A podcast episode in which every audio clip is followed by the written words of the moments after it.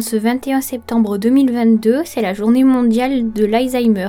Au micro du podcast, Dr Sauvé qui nous explique la maladie. Je suis Mathilde Sauvé, je suis neurologue au CHU de Grenoble et je suis responsable du Centre mémoire de ressources et de recherche de Grenoble euh, qui s'occupe des pathologies euh, neurodégénératives, maladies d'Alzheimer et euh, maladies apparentées.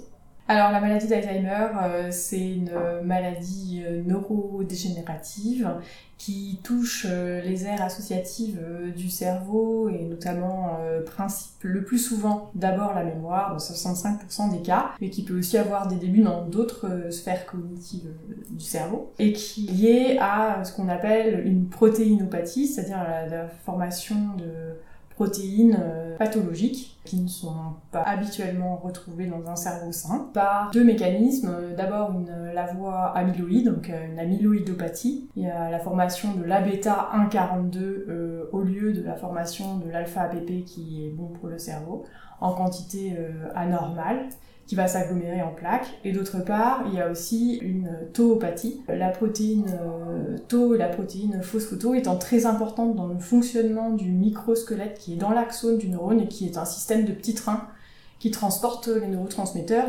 euh, du noyau jusqu'à la synapse. Et donc cette protéine, notamment la protéine euh, tau, quand elle est trop phosphorylée, et phosphorylée sur des sites qui ne sont pas prévus, ça déséquilibre l'équilibre entre tau et phosphoto et euh, ça va entraîner euh, un dysfonctionnement du neurone et ensuite euh, la mort de ce neurone. Et l'accumulation de ces deux mécanismes sur le plan anatomopathologique reflète la maladie d'Alzheimer. C'est une maladie qu'on ne sait pas guérir. On n'a à ce jour pas de traitement curatif en Europe. On n'agit pas justement sur ces deux voies, l'amyloïdopathie et la tauopathie avec nos traitements on a des traitements uniquement symptomatiques sur le plan médicamenteux qui vont préserver soit les neurotransmetteurs, euh, la l'acétylcholine dans la synapse, soit qui vont préserver certains fonctionnements de récepteurs au niveau des parois des neurones, mais qui n'agissent jamais sur la protéinopathie elle-même. Il y a des traitements qui sont à laisser, à la fois sur la voie amyloïde et à la fois sur la tauopathie. Mais il n'y a pas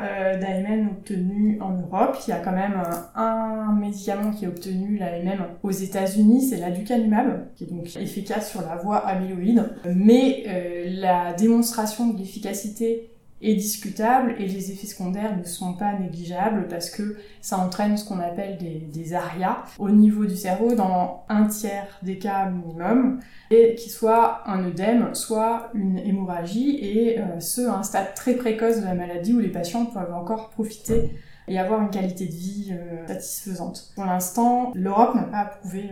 Alors, euh, nous, on n'utilise pas du tout de, stimulation transcrânienne ou de choses comme ça sur le bonhomme, on n'a pas fait. Il y a des, protocoles qui existent sur essayer la stimulation euh, intracrânienne aussi, hein, qui ont, été essayés, mais sur le bonhomme, on ne le fait pas. Par contre, on fait toute la thérapie non médicamenteuse qui, en effet, euh, consiste à jouer encore de ce qui peut rester de plasticité cérébrale et à, préserver surtout les, capacités qui restent en les mobilisant pour retarder la maladie. Et en effet, on peut euh, prescrire par exemple la neuropsychologue. Après, le problème de l'intervention de neuropsychologue, c'est qu'elle n'est pas prise en charge par la sécurité sociale, donc ce sera sur financement propre des patients. Quand il y a des troubles de langage, aussi des troubles de, mémoire euh, verbale d'implication des fonctions exécutives sur le langage, on peut demander l'intervention d'une orthophoniste. Et sinon, il existe à domicile des équipes spécialisées Alzheimer au stade léger, modéré de la maladie, vont pouvoir proposer des prises en charge à domicile adaptées aux intérêts du patient et à ses capacités pendant trois mois raison d'une heure par semaine.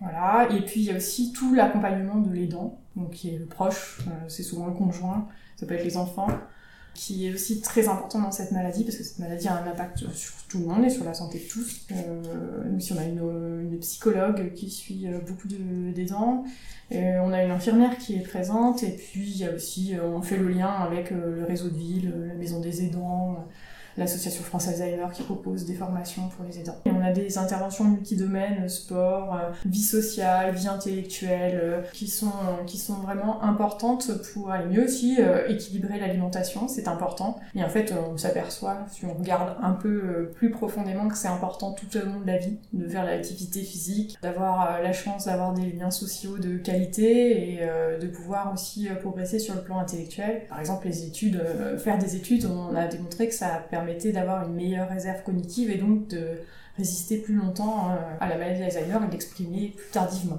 Alors la, maladie d'Alzheimer, c'est difficile à vivre pour les patients. Ils sont souvent anosognosiques, c'est-à-dire ils n'ont pas forcément vraiment conscience de leurs difficultés. Parfois, il y en a certains qui ont une conscience aiguë des troubles et c'est douloureux à vivre.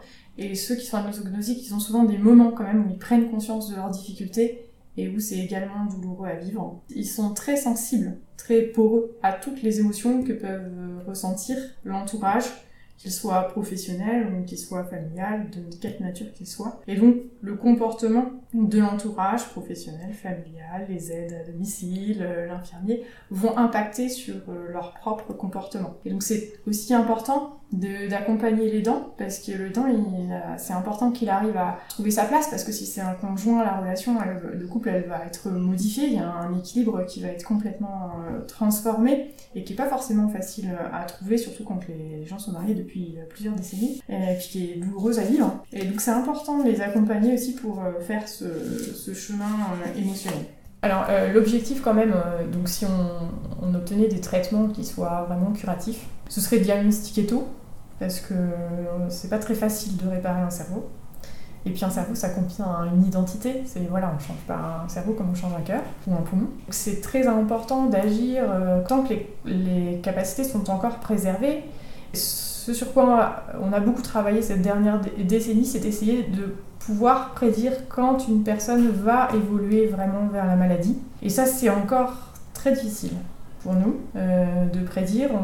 Finalement, il y en a moins que ce qu'on attendait qui évolue vers la maladie sur les études qu'on a pu faire et qu'on a pu voir. Par contre, on a quand même développé des outils pour euh, essayer de mettre en évidence certains biomarqueurs et par exemple les biomarqueurs qui, qui sont recherchés dans, par la ponction lombaire depuis 10-15 ans maintenant, on va pouvoir les chercher dans le sang. Donc ça, une simple prise de sang permettra d'avoir des informations. Mais il y a encore des facteurs euh, qui peuvent modifier euh, les dosages. Euh, il, il faut qu'on s'assure de la fiabilité des dosages pour que ce soit vraiment utilisé en population, mais c'est quelque chose qui avance.